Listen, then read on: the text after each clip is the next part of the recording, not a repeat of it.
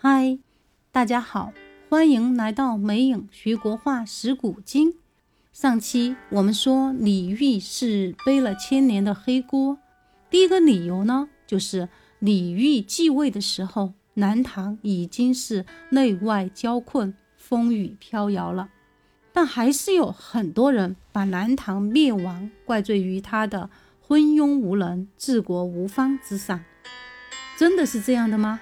今天就来具体聊聊。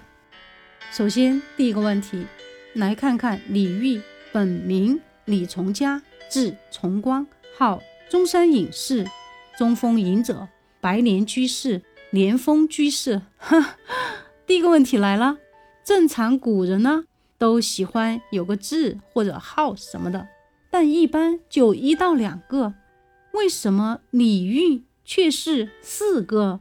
难道因为他是皇帝而特别一些吗？其实这些号都是他早在当皇帝前就取的，而且其实李煜本是与帝位无缘的，因为他是唐玄宗的第六个儿子。按照古代的惯例，长子一般都是太子，太子呢就是下一任国君的继承人。所以当时的太子就是他的长兄李弘济。李弘济有很强的军事才能，打仗是一把好手，但人品欠佳。他发现自己的六弟李煜不仅能诗会画，而且长得也比自己帅。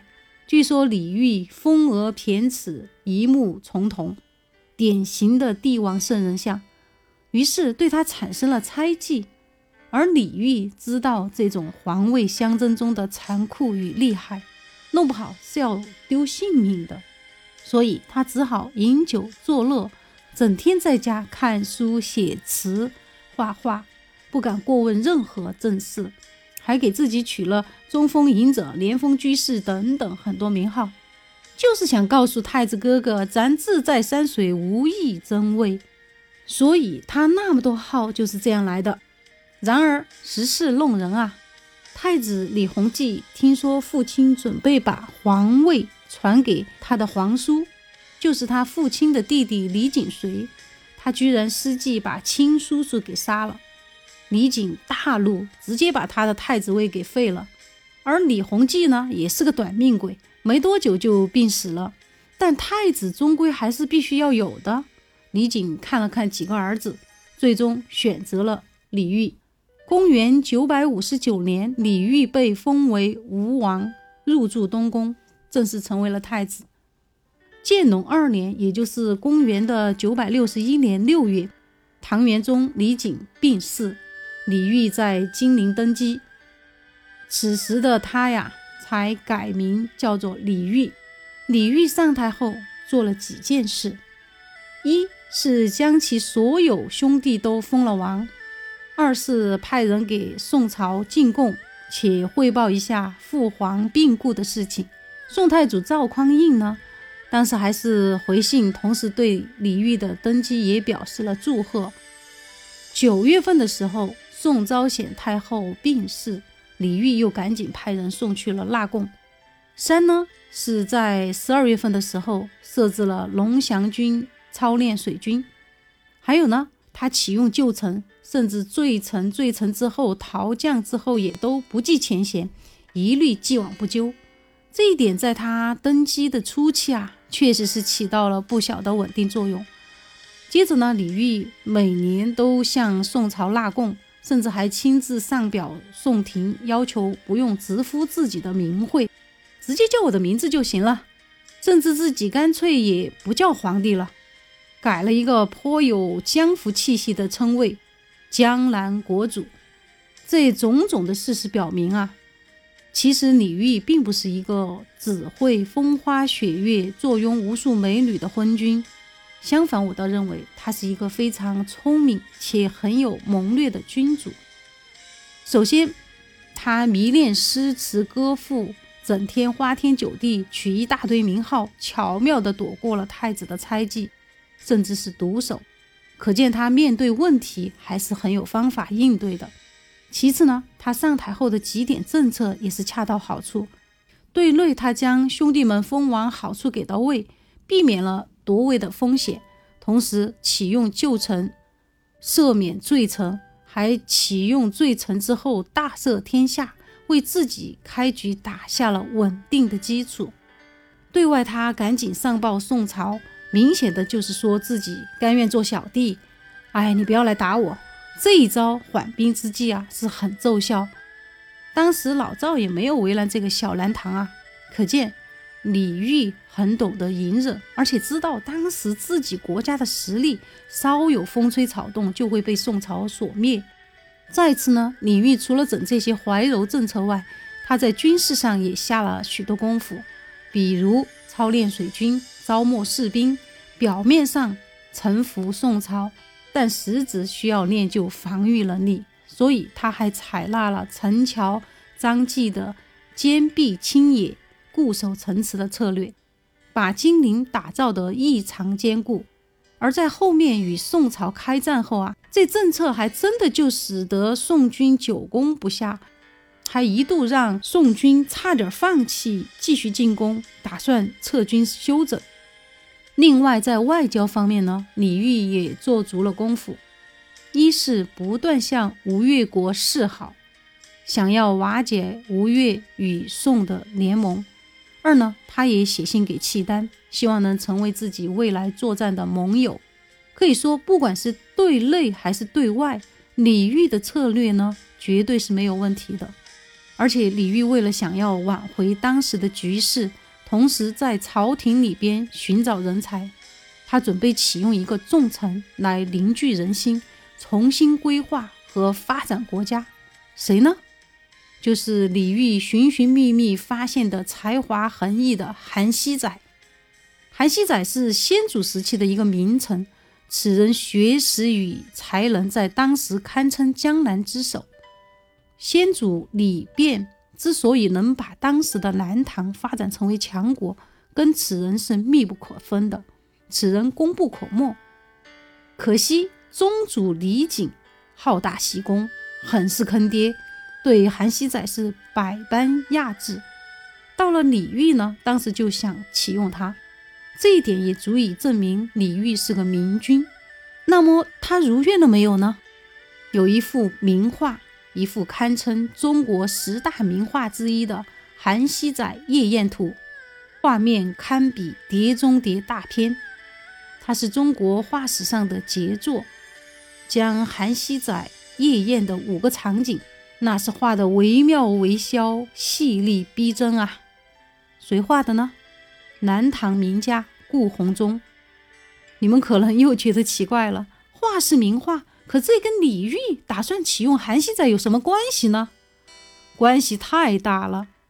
原来啊，韩熙载比李煜要看得远得多，他深知南唐国势衰微。迟早会被大宋灭掉，因而不愿出山，不愿承担亡国的千古骂名。他又不忍心当面拒绝李煜，毕竟李煜所做的一切都是为了国家，而且啊，皇命一旦下旨是不可违的，怎么办呢？咦，假装堕落，于是啊，在家中就演起了纵情声色、花天酒地的生活假象。李煜听说了韩熙载纵情酒色，就想搞清楚实际情况，就派了宫廷画院的代造叫顾闳中，偷偷潜入韩府了解情况。结果回来之后，顾闳中就把自己看到的情况绘制成这幅《韩熙载夜宴图》，呈送给李煜。《韩熙载夜宴图》就是这么来的。关于这幅名画。我们下期将带着大家一起欣赏和具体了解。说到这里，大家应该明白了为什么说李煜是背了千年的黑锅。但肯定大家还是要问：南唐最后是怎么灭的呢？再回到刚刚提到的韩熙载不肯出山，李煜怎么办呢？李煜见到这幅图，知道韩熙载已经是不能重用了。只能另选丞相，但是其实到了这个时候，不管用谁都已经晚了。赵匡胤去世之后，他的弟弟赵光义继位，他可没什么耐心。公元九百七十五年，大宋军队兵临城下，李煜秘密训练的那些新兵根本无法抵挡宋军。宋军攻克了金陵，守将郭延、马承信、马承俊等力战而死，右内史次郎陈桥自缢。此刻大势已去。为了全城百姓免遭涂炭，李煜最终决定率领文武大臣投降，南唐正式宣告灭亡。说到这个地方，我想说的一点就是，宋徽宗赵佶与南唐后主李煜同样是亡国的末代皇帝，为什么我对他们俩的态度截然不同呢？